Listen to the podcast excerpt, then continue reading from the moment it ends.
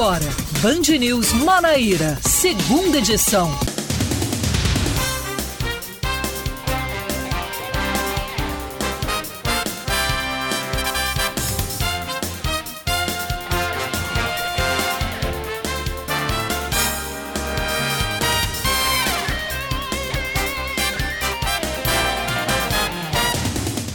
5 horas e 2 minutos aqui em João Pessoa, 5 e 2 na Paraíba. Muito boa tarde para você ouvinte que está sintonizado aqui na Band News FM Manaíra.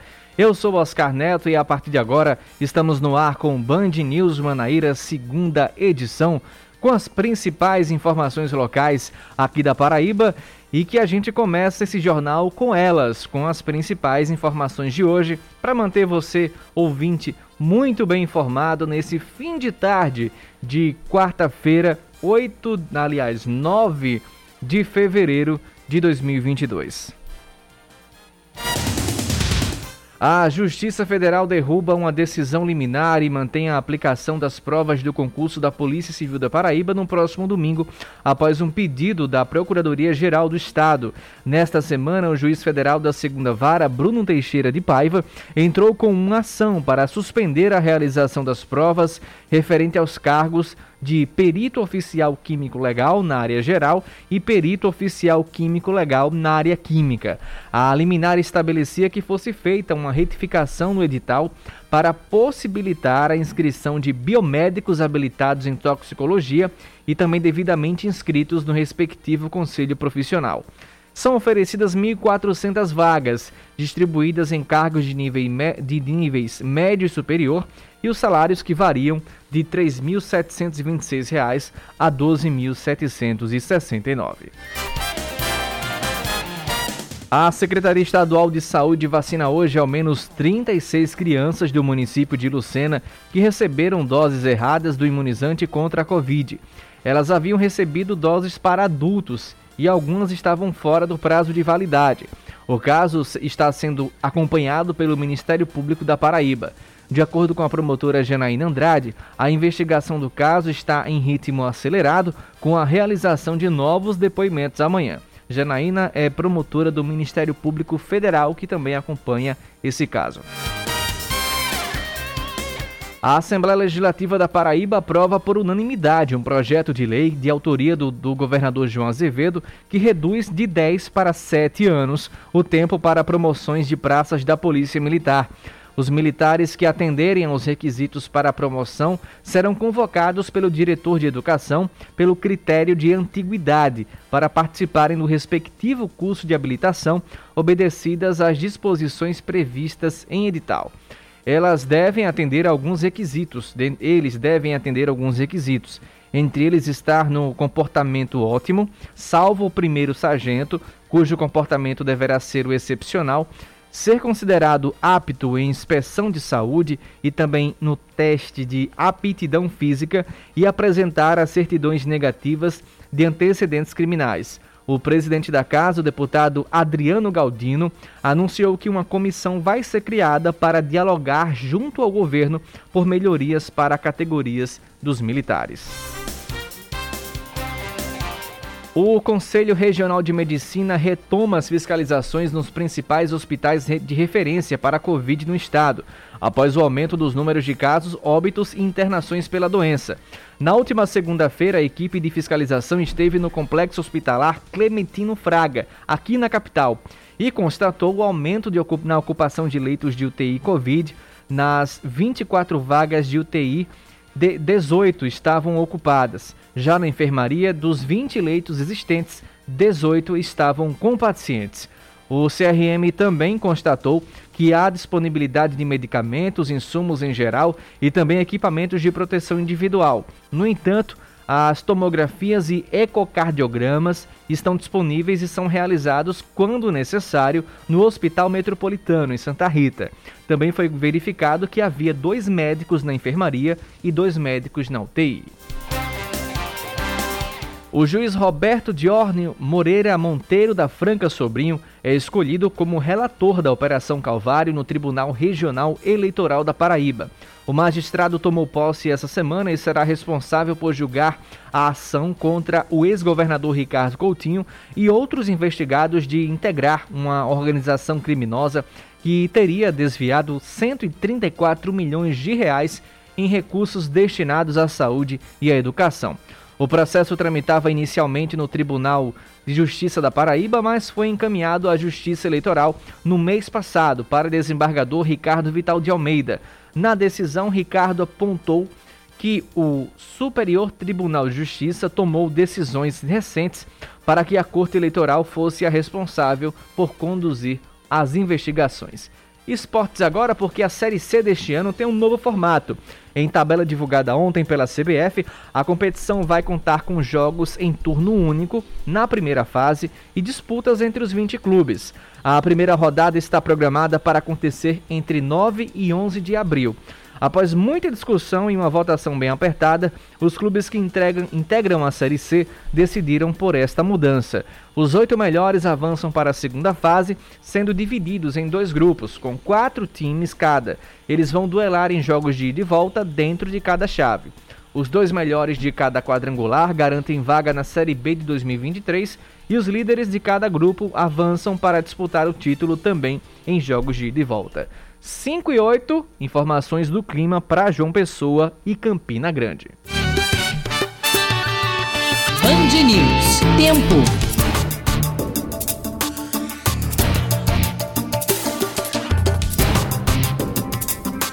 Fim de tarde agora na capital paraibana com poucas nuvens, são 5 horas e 8 minutos. A previsão é que pode chover ainda no fim da tarde e à noite na capital, segundo a Clima Tempo. A temperatura atingiu a máxima dos 32 graus e a mínima de 25, e nesse momento aqui em João Pessoa, tempo ainda segue um pouco abafado, temperatura na casa dos 30 graus. Agora na cidade de Campina Grande, na Rainha da Borborema, a previsão está parecida com João Pessoa. Pode chover também à tarde e à noite. A temperatura máxima atingida foi de 32 graus e a mínima é, durante a madrugada de 22. Nesse momento em Campina, também 30 graus, assim como em João Pessoa. E você ouvinte pode participar conosco mandando sua informação através do nosso WhatsApp 991 11 9207 991 11 9207, WhatsApp da Band News, para que você participe com a sua informação e também comente as nossas informações durante toda a nossa programação. E a gente já começa esse jornal falando sobre as informações que eu trouxe nesse bloco, de uma fiscalização iniciada pelo Conselho Regional de Medicina nos principais hospitais que atendem pacientes com Covid aqui no estado, que são as referências. Sobre essa ação, a gente conversa a partir de agora com o diretor de fiscalização do CRM, o Bruno Leandro de Souza. Bruno, seja muito bem-vindo aqui à Band News. Olá, boa tarde. Agora boa tarde a todos que nos ouvem aqui na Band News. Agora sim, que o cabo estava um pouco solto, mas vamos dar prosseguimento à nossa entrevista. Bruno, a pergunta, a primeira pergunta que eu faço, que eu acredito que seja dos ouvintes também. Os principais hospitais de referência aqui na Paraíba, eles estão preparados, é, digamos assim, para atender caso haja, digamos, é, um, um boom nessas internações nos próximos dias? O que é que o CRM pôde fiscalizar e pôde constatar nesses principais hospitais, tanto aqui na capital como de todo o estado? Ah, o Conselho Regional de Medicina ele tem uma comissão de enfrentamento ao coronavírus instituída em março de 2020, ou seja, há praticamente dois anos. Antes mesmo do primeiro caso de coronavírus aqui na Paraíba, a gente já discutia isso, fazia educação médica continuada e fiscalizava todos os serviços. Foram mais de 46 mil quilômetros percorridos em toda a Paraíba, dá uma distância três vezes daqui para Tóquio, só para você ter uma ideia de quanta gente já andou por essas estradas paraibanas, do litoral ao sertão, é, em todas as zonas, em todas as micro e macro regiões de saúde do nosso estado. E, então, esse novo é, surto endêmico, ele não é uma novidade. Então, isso faz com que os hospitais eles tenham condições de dar uma resposta muito mais rápida. A doença é uma doença ruim, perigosa, é uma doença que a sociedade como um todo precisa participar da sua prevenção com as vacinas, medidas de proteção em geral, mas é, a equipe de saúde ela já está muito mais bem informada do que no primeiro surto. Então isso dá uma possibilidade de resposta mais rápida. Segunda-feira agora a gente esteve no Clementino Fraga, um grande hospital do estado em referência de doenças infecto-contagiosas e, e, e, como a, a Covid-19 veio aí, tornou logo uma referência também no tratamento e atendimento das pessoas com Covid, uhum. detectamos um alto índice de ocupação em enfermaria e UTI, mas o hospital estava abastecido com EPIs, o único ponto de, de resolução que a gente tem para solicitar dos gestores é que a tomografia ela funcione no local, já que a Covid-19 ela exige muitas vezes que a tomografia de tórax ela seja realizada, que ela funcione é, no é, hospital e que o paciente não precisa ser transferido ao metropolitano, como é feito hoje, para fazer esse exame. Mas, é, tendo da parte de gestão essa possibilidade de, de reparo do equipamento, a gente fica absolutamente satisfeito. E os, os, os, o Estado e os municípios, eles têm um plano de expansão de leitos. Isso nos deixa tranquilo, tanto para a contratação de recursos humanos, como é, com a, equipamentos de proteção individual, insumos, medicamentos. Então, já existe um plano de expansão, caso haja necessidade. Sempre torcemos para o melhor cenário, mas temos que estar preparados sempre para o pior cenário. Vocês também têm acompanhado essa questão das UPAs aqui na capital.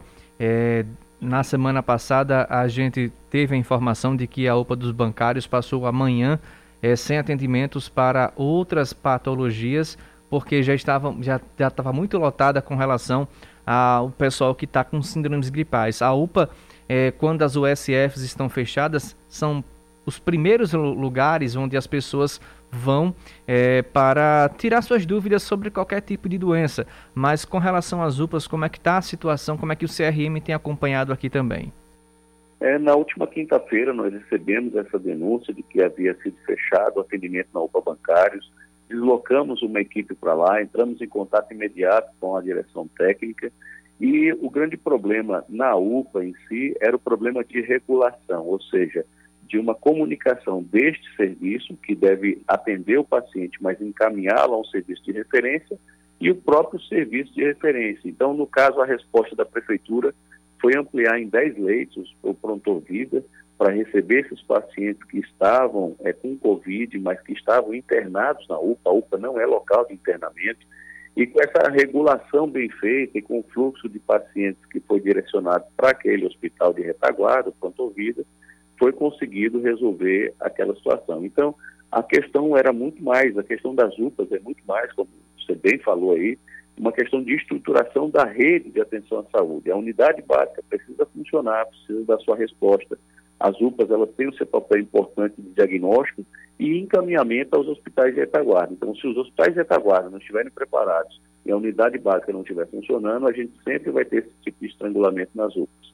Mas nós esperamos que é, com a expansão de leitos, que houve, inclusive, uma resposta rápida, isso seja resolvido, pelo menos em parte, esperamos, é claro, que os casos continuem é, sendo controlados. Né? E para isso, eu aproveito seu espaço para chamar a população para fazer parte desse movimento. A gente está vendo muito descuido, né? A gente está vendo muita gente sem máscara, é verdade. muita gente aglomerada em festas e, e também em casas de familiares. Não é só festa, não. Às vezes é casas de familiares, às vezes é ambientes menores, fechados pessoas sem máscara, então tem que manter a máscara, o distanciamento, vacinação, clamam a população paraibana para fazer a vacinação em crianças. O Conselho Regional de Medicina faz campanha para que as crianças a partir de 5 anos sejam vacinadas. Isso é muito importante para nós e muito importante para toda a nossa sociedade. Pois bem, saindo desse, desse assunto Covid, doutor Bruno, eu queria te perguntar também como é que o, a, a, a, o CRM tem acompanhado a situação do trauminha. Eu sei que no ano passado foram sete fiscalizações, se eu não estiver enganado, que foram feitas no Trauminha.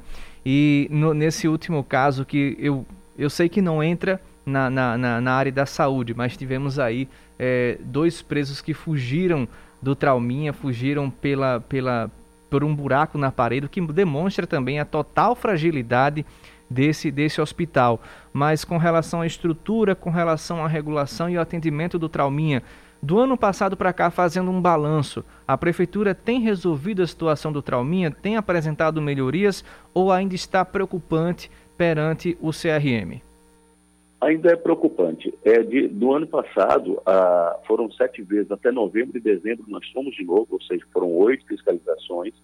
Ah, houve uma troca de gestão municipal, saiu um gestor e entrou agora a doutora Margarete, que em reunião recente, na última quinta-feira, com o presidente do Conselho Regional de Medicina, doutor João Modesto, nos solicitou um prazo de 90 dias para colocar o Tramin em ordem. Eu creio que, como lá se trata de um problema crônico já vindo desde a sua fundação, ou seja, há quase 15 anos que existe um problema, dar um prazo de 90 dias para que ele seja resolvido é razoável, até porque é um equipamento muito importante para a sociedade e nós continuaremos acompanhando. Nós vamos fazer fiscalizações proativas, ninguém precisa nem denunciar, o Conselho vai estar lá, porque a gente entende a importância daquele equipamento para a sociedade e é, a gente quer que ele funcione e que funcione bem não só para o médico, mas para todos os trabalhadores de saúde, para que a comunidade tenha sua resolutividade dentro daquele equipamento que é pago, é pago com dinheiro do imposto de todo mundo. Então né, não tem nada gratuito e ele precisa dar a resolutividade que a população tanto merece. E a população que às vezes, doutor Bruno, encontra nas redes sociais uma maneira de divulgar essas denúncias, ah, aqui está lotado, mas aqui eu não consegui um atendimento, aqui está faltando isso, aquilo outro. O CRM não tem como olhar é, os, os, Instagrams da, da, das pessoas, as redes sociais, para saber se, uma, se um hospital está passando por um problema, um hospital público. Como é que as pessoas podem entrar em contato com o CRM? Quais os telefones do CRM para que possa se fazer uma denúncia também que o CRM fique sabendo também mais de como está acontecendo essas irregularidades nos hospitais aqui da Paraíba. É, lembrar que o CRM é uma autarquia que ela lida com a questão do ato médico.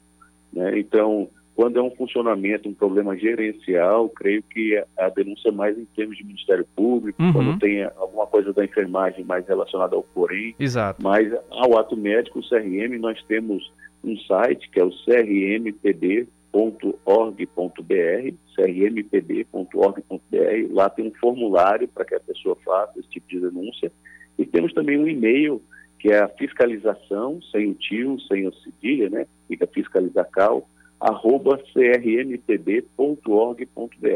Através desses dois canais, e-mail e o site, nós com certeza avaliaremos a denúncia e iremos deslocar uma equipe para fazer com que haja uma melhor dignidade do ato médico e melhor dignidade também, e acima de tudo, atendimento da população. Então, Bruno, obrigado até por trazer essa informação, porque eu também eu generalizei todas as denúncias, mas não. O CRM é com relação a só ao atendimento, ao ato médico é, nesses hospitais. Mas muito obrigado pela sua participação e novamente aqui na Band News e até uma próxima. Ah, eu fico sempre à disposição. O Conselho Regional de Medicina se coloca à disposição de toda a sociedade. Muito obrigado. Agora 5 horas e 20 minutos em ponto em João Pessoa. Já já voltamos com o segundo bloco do Band News Manaíra, segunda edição. Você está ouvindo Band News Manaíra, primeira edição.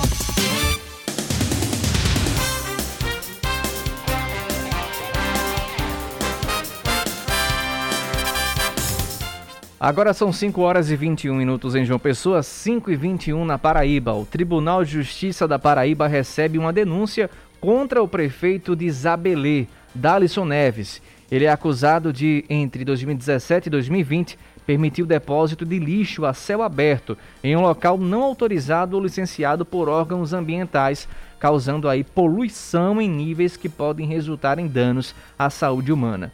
De acordo com a denúncia do Ministério Público Estadual, o descarte acontecia de forma inadequada, causando assim poluição do solo, além de hídrica, atmosférica, dentre outros tipos de poluição. A defesa do prefeito alegou que a denúncia do Ministério Público é genérica. Sebastião Dalisson pode recorrer dessa decisão.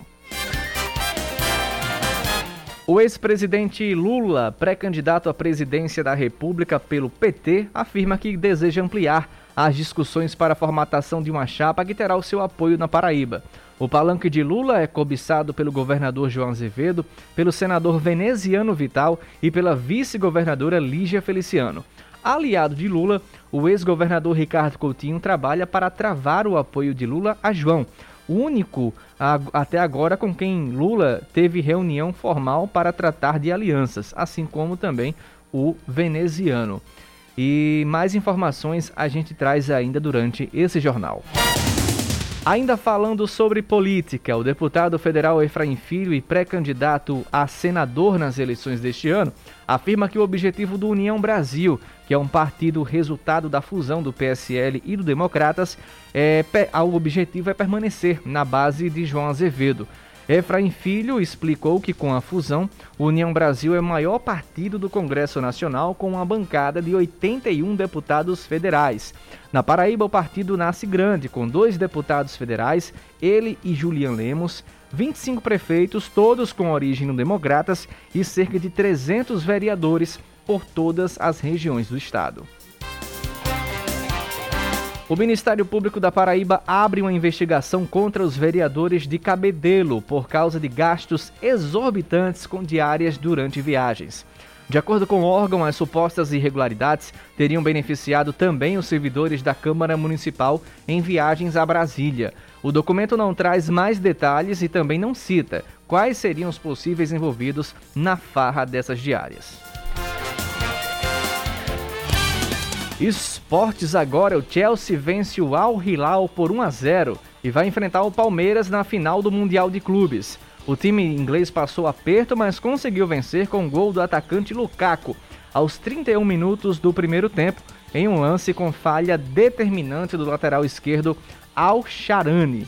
A decisão do torneio será no próximo sábado, ao 1h30 da tarde, novamente no estádio Mohammed bin Zayed e você acompanha tanto aqui na Band News quanto na TV Band Manaíra as emoções da final do Mundial. A Band está dando um show de transmissão, seja no rádio e seja na TV também.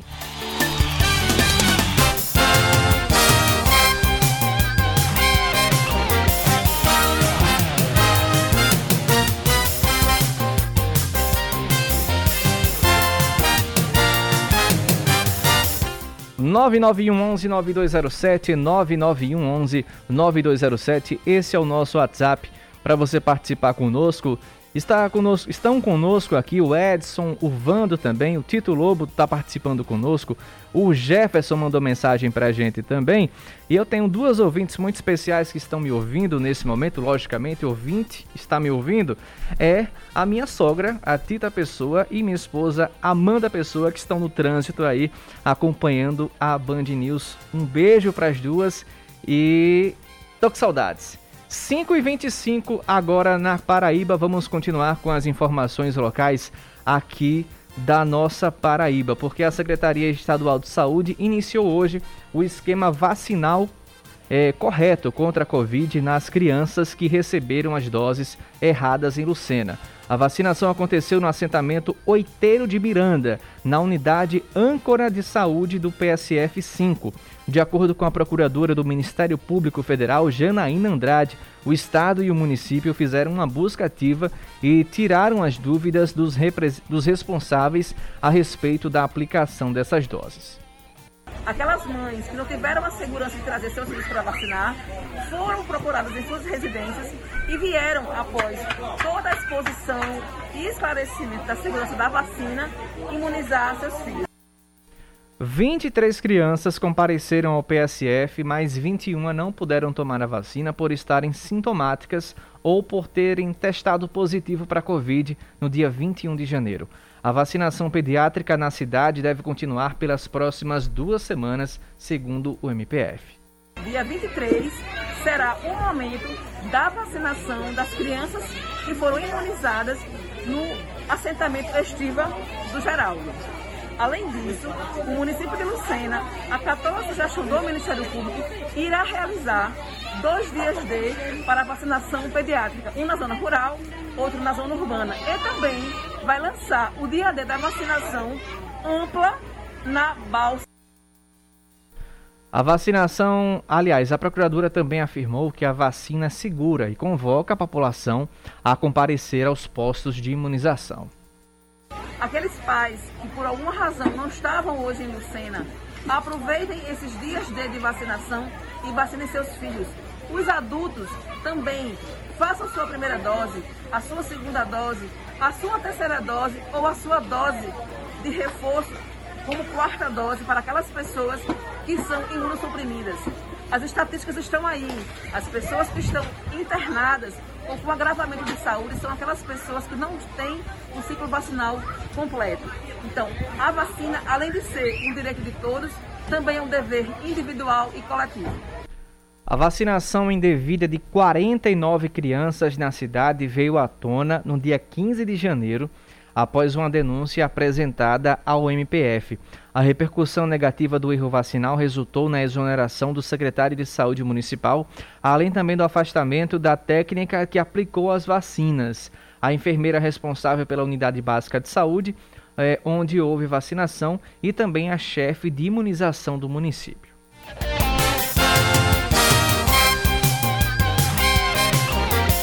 E ainda falando sobre vacinação, sobre o passaporte da vacina, o secretário estadual de Saúde, Geraldo Medeiros, deve se reunir na próxima segunda-feira com o governador João Azevedo para discutir como será a cobrança do passaporte vacinal nas escolas estaduais. Ontem, membros do Ministério Público do Trabalho, Ministério Público Estadual e Ministério Público Federal se reuniram com os gestores estaduais. Eles afirmaram que o Estado vai atender à recomendação ministerial que determina a exigência do passaporte vacinal e outras medidas para garantir a proteção das crianças, adolescentes e trabalhadores da educação diante do agravamento da pandemia da Covid-19.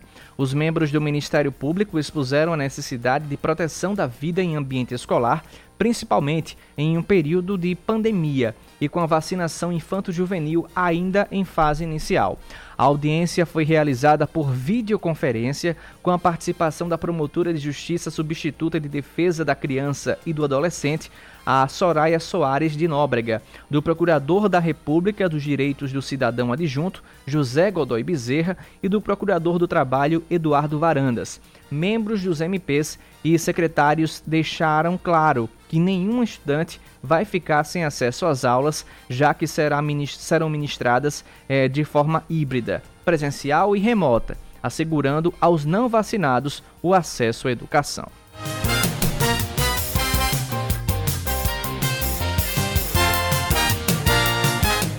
E continuando falando sobre escolas e também sobre o retorno né, das aulas presenciais, os alunos da rede municipal de ensino em João Pessoa começaram hoje o ano letivo. Nos CREs, as atividades pedagógicas serão aplicadas de forma presencial. Já nas escolas com ensino fundamental 1 e 2, as aulas serão iniciadas de forma remota, avançando de forma gradual para o modelo presencial, até chegar a 100% do atendimento aos estudantes, com previsão para o mês de março. A Secretaria de Educação e Cultura do município, América Cabral, explicou que o modelo tem sido seguido conforme as recomendações do Ministério Público tem mais alunos, a gente vai ter um modelo diferenciado, onde ele vai começar remoto até chegar na presencialidade na sua totalidade. A gente recebeu recomendações do Ministério Público, onde a gente oferta esses modelos de ensino nesse, a presencialidade e no remoto. A exigência da carteira de vacina, ela será obrigatória a partir da oferta da vacinação e é isso que ela explica. O passaporte só vai ser cobrado para os alunos que estejam aí no cronograma da prefeitura, é, conforme a agenda de vacinação do Ministério da Saúde e também do município.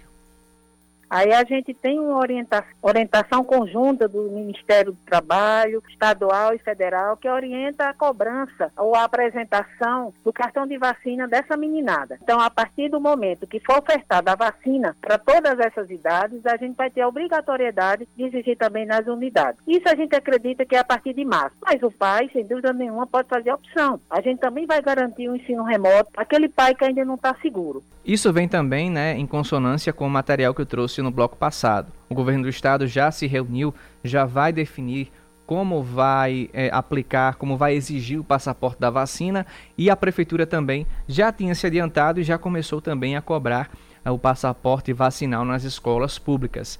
A Secretaria de Educação e Cultura recomenda que as famílias não enviem um aluno ou aluna que estejam com sintomas gripais com Covid-19 ou com familiares adoecidos para a escola. Isso aí é, é uma recomendação muito importante. Não adianta você querer que a, que a criança vá para a escola que se ela estiver com sintomas gripais, isso é muito perigoso.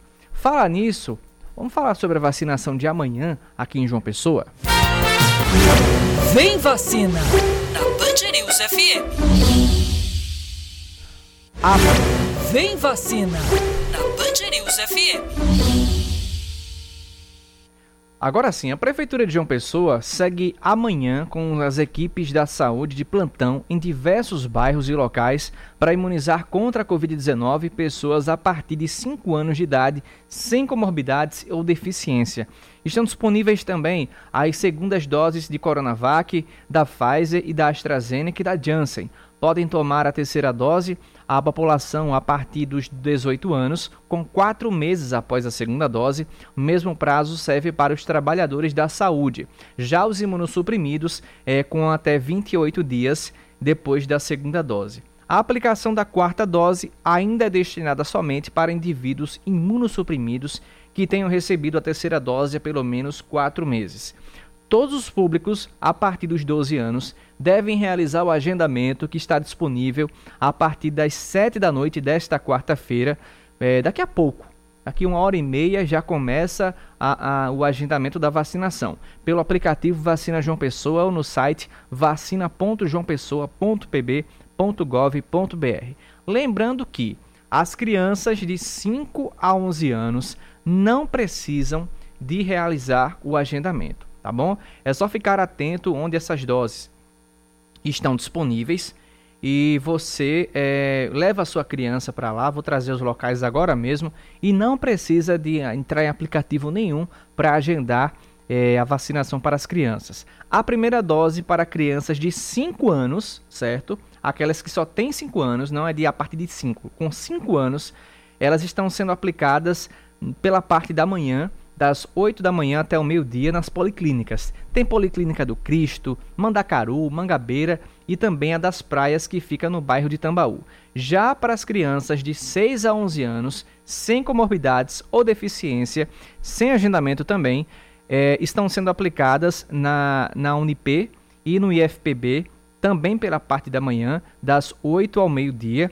E no Mangabeira Shopping, das 8 às 2 da tarde, para apenas pedestres, não é o drive-thru como é conhecido do Mangabeira. A primeira dose também para as crianças de 5 a 11 anos, para aquelas que, que têm algum tipo de deficiência ou comorbidades, das 8 ao meio-dia na FUNAD, fica ali no bairro Pedro Gondim. Já a segunda dose ah, está sendo aplicada no Mangabeira Shopping, das 6 até as 10 da noite e também nas unidades de saúde da família do seu bairro, das 8 às 11 horas, para as pessoas a partir dos 12 anos, somente com agendamento, certo? Pelo aplicativo Vacina João Pessoa ou no site vacina.joaopessoa.pb.gov.br. E também está sendo aplicada a primeira, segunda, terceira e a quarta dose no centro de imunização, é, isso com agendamento, no bairro da Torre, das 8 da manhã até o meio-dia. Se você não acompanhou essas informações que são muitas, entre em contato conosco pelo nosso WhatsApp e me pergunta aqui, tire a sua dúvida que eu mando a mensagem para você explicando o local em que você deve procurar a vacinação.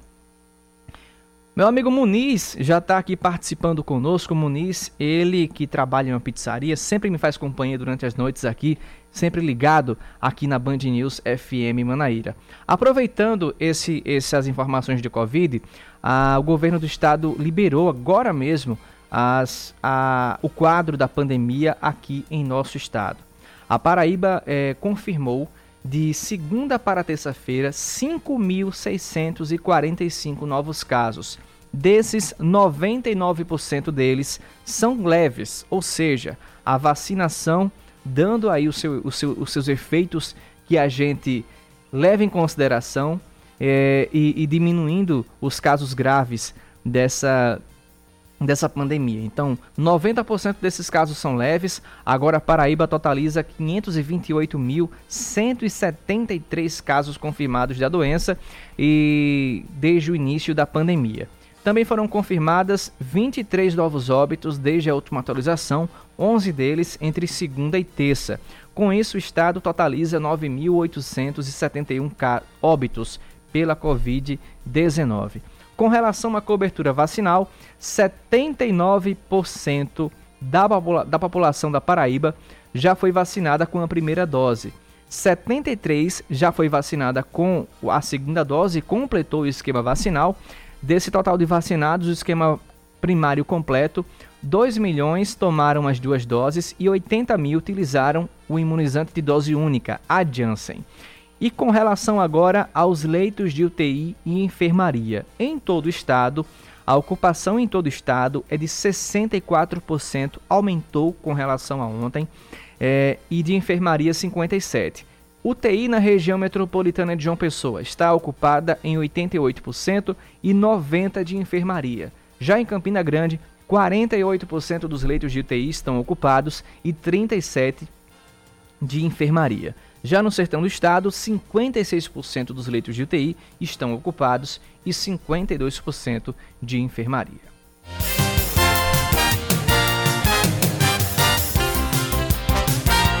Agora são 5 horas e 39 minutos. Já já eu volto com vocês com o terceiro e último bloco do Band News Manaíra, segunda edição. Você está ouvindo Band News Manaíra, segunda edição.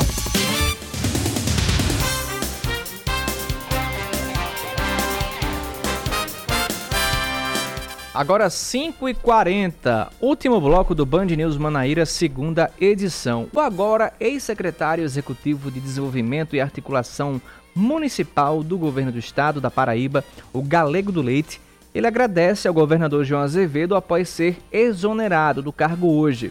Galego explicou que todo o período em que estava à frente da secretaria, desde o início do ano passado, foi de bastante trabalho. Ele também agradeceu à ex-secretária Ana Cláudia, esposa do, ex, do senador veneziano Vital, e a toda a equipe da secretaria. Agora, essa exoneração é vista como um sinal de rompimento entre João e Veneziano, que recentemente se reuniu com o ex-governador Ricardo Coutinho. O Galego do Leite era uma indicação de, de, de Veneziano, ele é é, também é, suplente de vereador em Campina Grande, integrava, integra o grupo de veneziano na cidade e foi uma indicação que agora é, foi exonerado. Isso também liga um alerta para esse possível rompimento entre João e veneziano. Novas prisões de pessoas com mandados de, em abertos ainda podem acontecer após a deflagração de uma operação que fez um pente fino nos inscritos do concurso da Polícia Civil. A informação é do delegado Hugo Lucena, membro da comissão do certame. Hoje pela manhã, duas pessoas foram presas com mandados de prisão em aberto pelos crimes de lesão corporal grave e outro referente a um crime de trânsito. As prisões foram realizadas nos bairros de Aeroclube e também dos bancários aqui na capital paraibana. O Ministério Público da Paraíba recomenda ao prefeito de Campina Grande, Bruno Cunha Lima, que adote medidas como o cancelamento de shows e eventos em massa até que haja o controle da transmissão do coronavírus na cidade. De acordo com a assessoria de imprensa da Prefeitura de Campina Grande, o prefeito ainda não se posicionou a respeito dessa recomendação. Ele tem um prazo de 24 horas para informar ao MP o acatamento ou não dessa recomendação ministerial o descumprimento pode resultar na adoção das medidas extrajudiciais e também judiciais. Um estudo publicado na revista científica Nature aponta que uma dose de reforço da vacina da Pfizer, após duas aplicações da Coronavac, aumenta a eficácia contra a Covid para 92%. Já para os graves, a efetividade supera os 97%. O estudo foi conduzido por pesquisadores brasileiros, que analisaram as informações de 14 milhões de pessoas no país. Análises anteriores eh, mostraram uma queda considerável na proteção com duas doses da Coronavac após três meses de aplicação.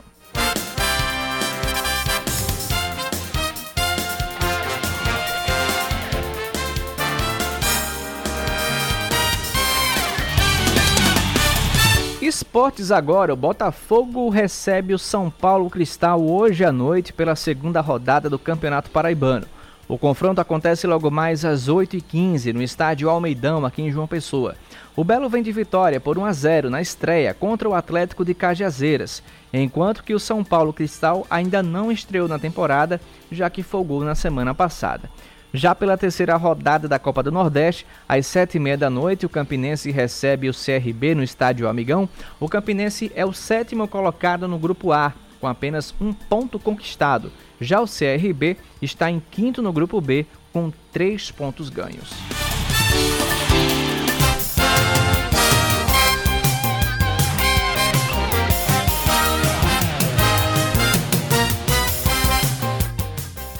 Agora são 5h44, quase 15 para as 6 na capital paraibana, depois de Ricardo Barbosa e Valber Virgulino trocarem elogios, digamos assim, na primeira sessão do ano, a Assembleia Legislativa também volta a ser palco de bate-boca e de farpas.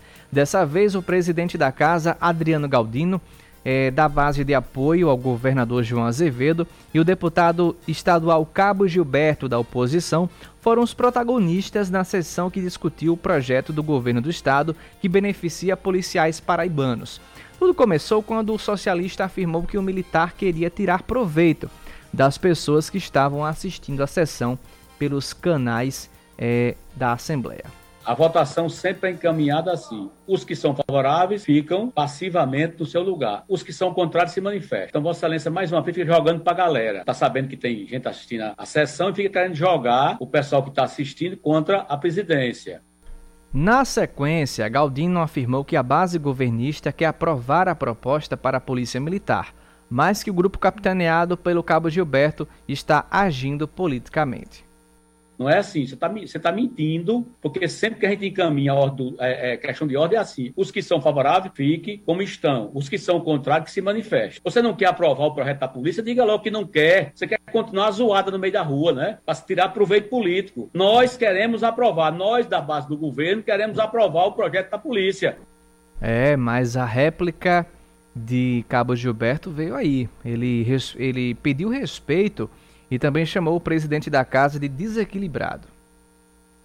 Eu não sou mentiroso, senhor presidente. O senhor me respeita, mais uma vez o senhor me respeita. O senhor ontem falou que os policiais estavam com safadeza, que não aceitavam é, a proposta do governo. Então o senhor está desequilibrado, presidente. O senhor tem que ter, ter equilíbrio. O senhor, presidente, tem um poder. O senhor não é chefe nem líder do governo, presidente. Não esqueça que eu sou deputado igual a Vossa Excelência.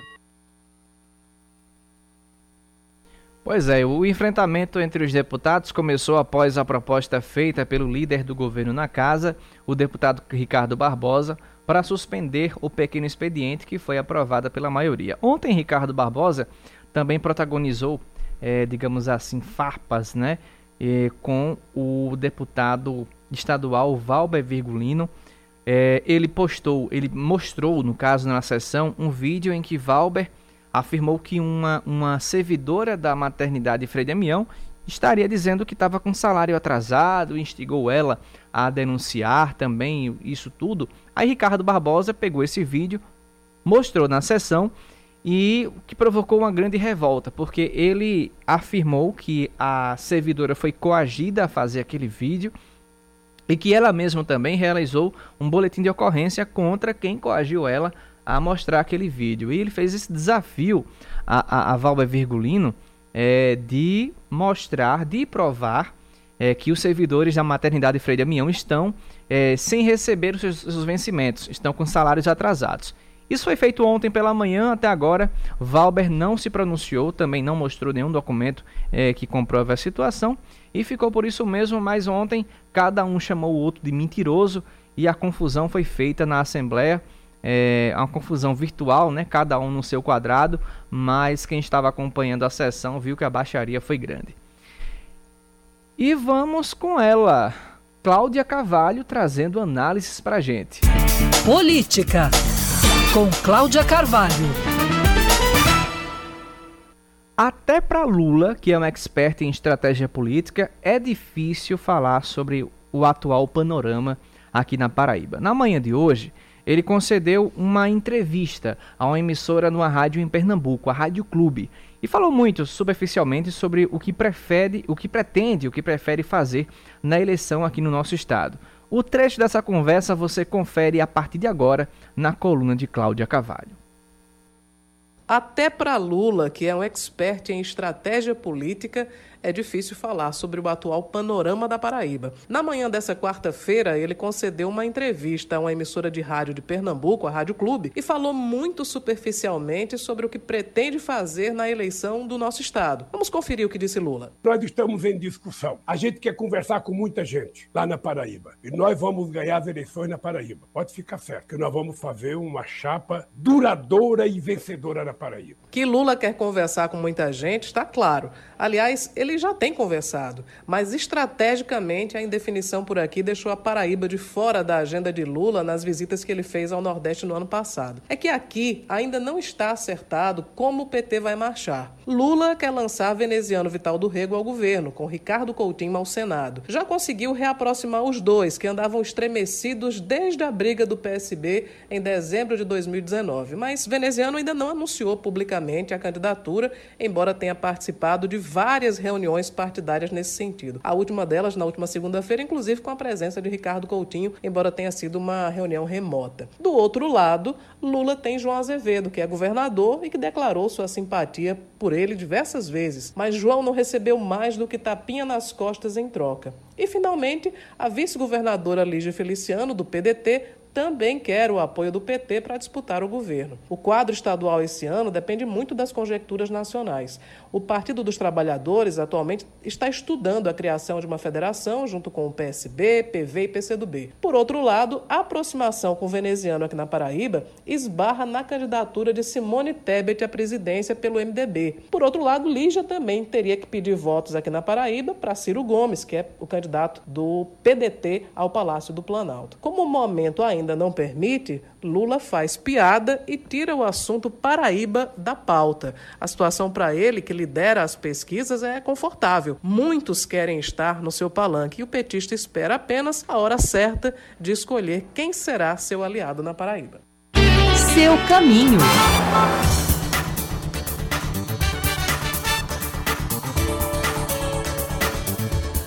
5h51, ouvinte que está no trânsito, está saindo de casa agora, está voltando do trabalho ou está passeando, temos um trânsito intenso, mais constante, no viaduto do Geisel, isso nos dois sentidos. Trânsito segue também mais intenso na Via Expressa Padre Zé, ali nas proximidades da rotatória do CT, no sentido bancário. Está bem apertado o trânsito por lá, certo? Não está parado, mas também não está aquele trânsito fluindo bem. Está muito intenso a Asimov mandou a foto para a gente e dá para perceber isso também. Fluxo moderado e constante na Coronel Benevenuto Gonçalves com a Diógenes Gomes da Silva, lá em Mangabeira, nas imediações do Trauminha, e isso nos dois sentidos dessa via. Trânsito moderado mais constante na, na Beira Rio, nas proximidades da TV Master, nos dois sentidos. Tem também um trânsito intenso, porém constante, no retão de Manaíra, nas imediações da UPA Oceania, no sentido praia. Você ouvinte pode participar conosco. Mande a sua mensagem também sobre o trânsito aqui em João Pessoa, 991 11 9207. Aqui na João Machado está bem tranquilo nesse momento, tanto para quem vai para o cemitério Senhor da Boa Sentença, ou centro, ou a torre, como para quem está no sentido contrário, em direção a Pedro II.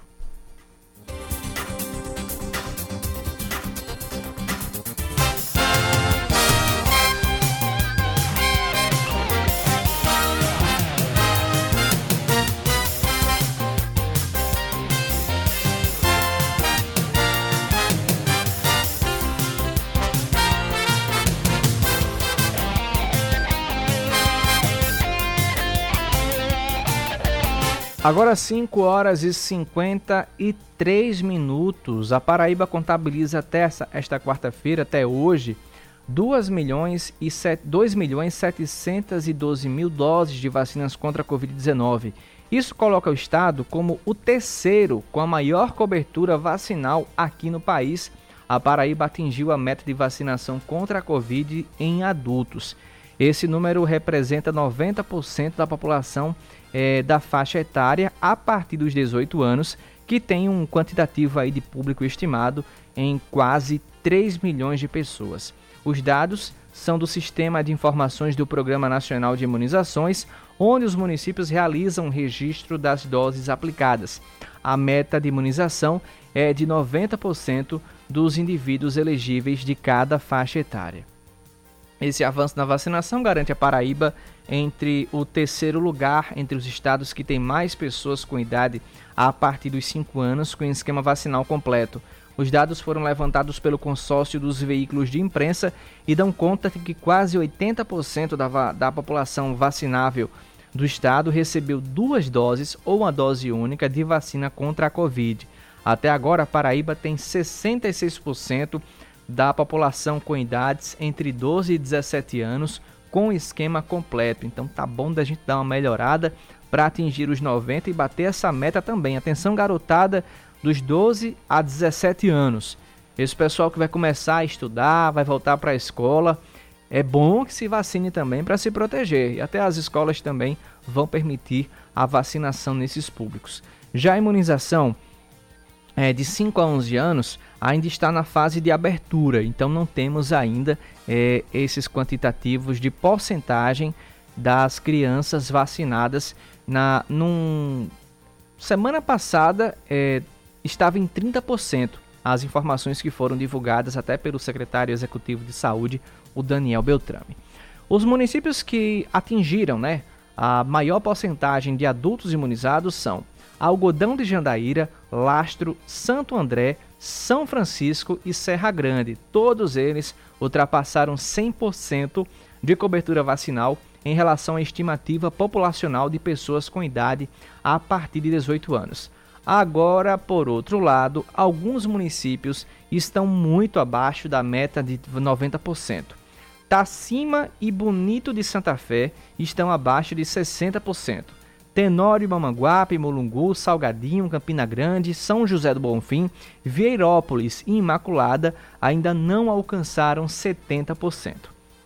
Mas apesar disso, Geraldo Medeiros afirma que não é o momento de relaxar com essas medidas preventivas. Até o momento, a Paraíba já distribuiu mais de 8 milhões de doses de vacinas contra a Covid para todos os municípios paraibanos. Agora são 5 horas e 56 minutos em João Pessoa, 5 e 56 na Paraíba. E vamos agora falar sobre o trânsito, porque a Superintendência Executiva de Mobilidade Urbana garantiu que pessoas com credenciais especiais tenham exclusividade nos estacionamentos. A medida visa assegurar o direito para que idosos, deficientes e autistas estacionem em vagas especiais e sejam respeitados. O diretor de operações da CEMOB, Sanderson Cesário, informou que 2.567 condutores foram autuados por desrespeito a essas vagas aqui na capital paraibana. Vamos acompanhar a fala de Sanderson Cesário. Nós estamos numa, numa, capital, né, com uma demanda de estacionamento bastante grande, onde temos né, vários bolsões aí de estacionamento com dificuldade que as pessoas têm para estacionar. Então nós vemos que é fundamental garantir o respeito às vagas para, para essas pessoas, pois é uma garantia mínima que o Estado pode dar, né, de respeito e dignidade a esses cidadãos aí que tanto precisam estacionar próximo, né, para ter seu deslocamento, né, com, com dificuldade minimizado para resolver seus problemas pessoais.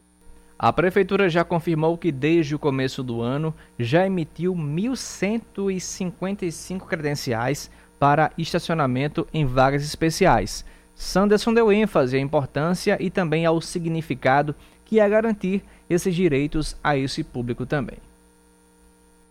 Os estacionamentos, né, as vagas especiais, né, reservadas para idosos, deficientes né, e pessoas com transtornos autistas, né, são de fundamental importância para a sociedade. Né? Ela visa né, garantir um direito né, e um respeito a essas pessoas que têm dificuldade né, de estacionar seus veículos diariamente para resolver seus problemas e por serem pessoas que já têm essas deficiências, né, de tanto por idade como por deficiência física, elas já são prejudicadas né, nos seus deslocados diários.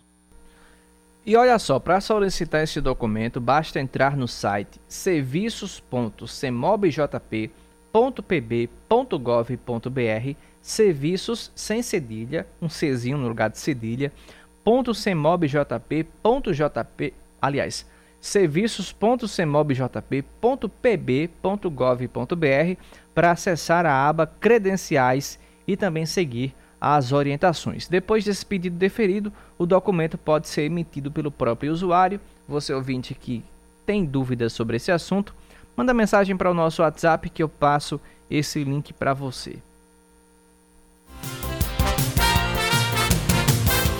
Seu caminho. Para encerrar esse Band News Manaíra segunda edição, trazer informações do trânsito para você ouvinte que está aí na labuta. Trânsito intenso no, e lento na Rui Carneiro com a prefeito José Leite. Isso nos dois sentidos. Essa é a única informação que a Samuel nos mandou nesse horário. Daqui a pouco, no primeiro bloco do É da Coisa com Reinaldo Azevedo, eu trago mais informações do trânsito em João Pessoa para você ouvinte que está sintonizado conosco aqui na Band News. Chegou mais uma. Trânsito fluindo bem na Pedro II, ali próximo ao Ibama, sendo o maior fluxo no sentido FPB. Você ouvinte que permaneceu sintonizado conosco, muito obrigado. Continue com a gente. Daqui a pouco tem o É da Coisa com Reinaldo Azevedo e eu, Oscar Neto, estarei aqui durante os intervalos com as principais informações da Paraíba para você ouvinte que sintoniza na 103.3 FM. 5 e 59 Você ouviu Band News Manaíra, segunda edição.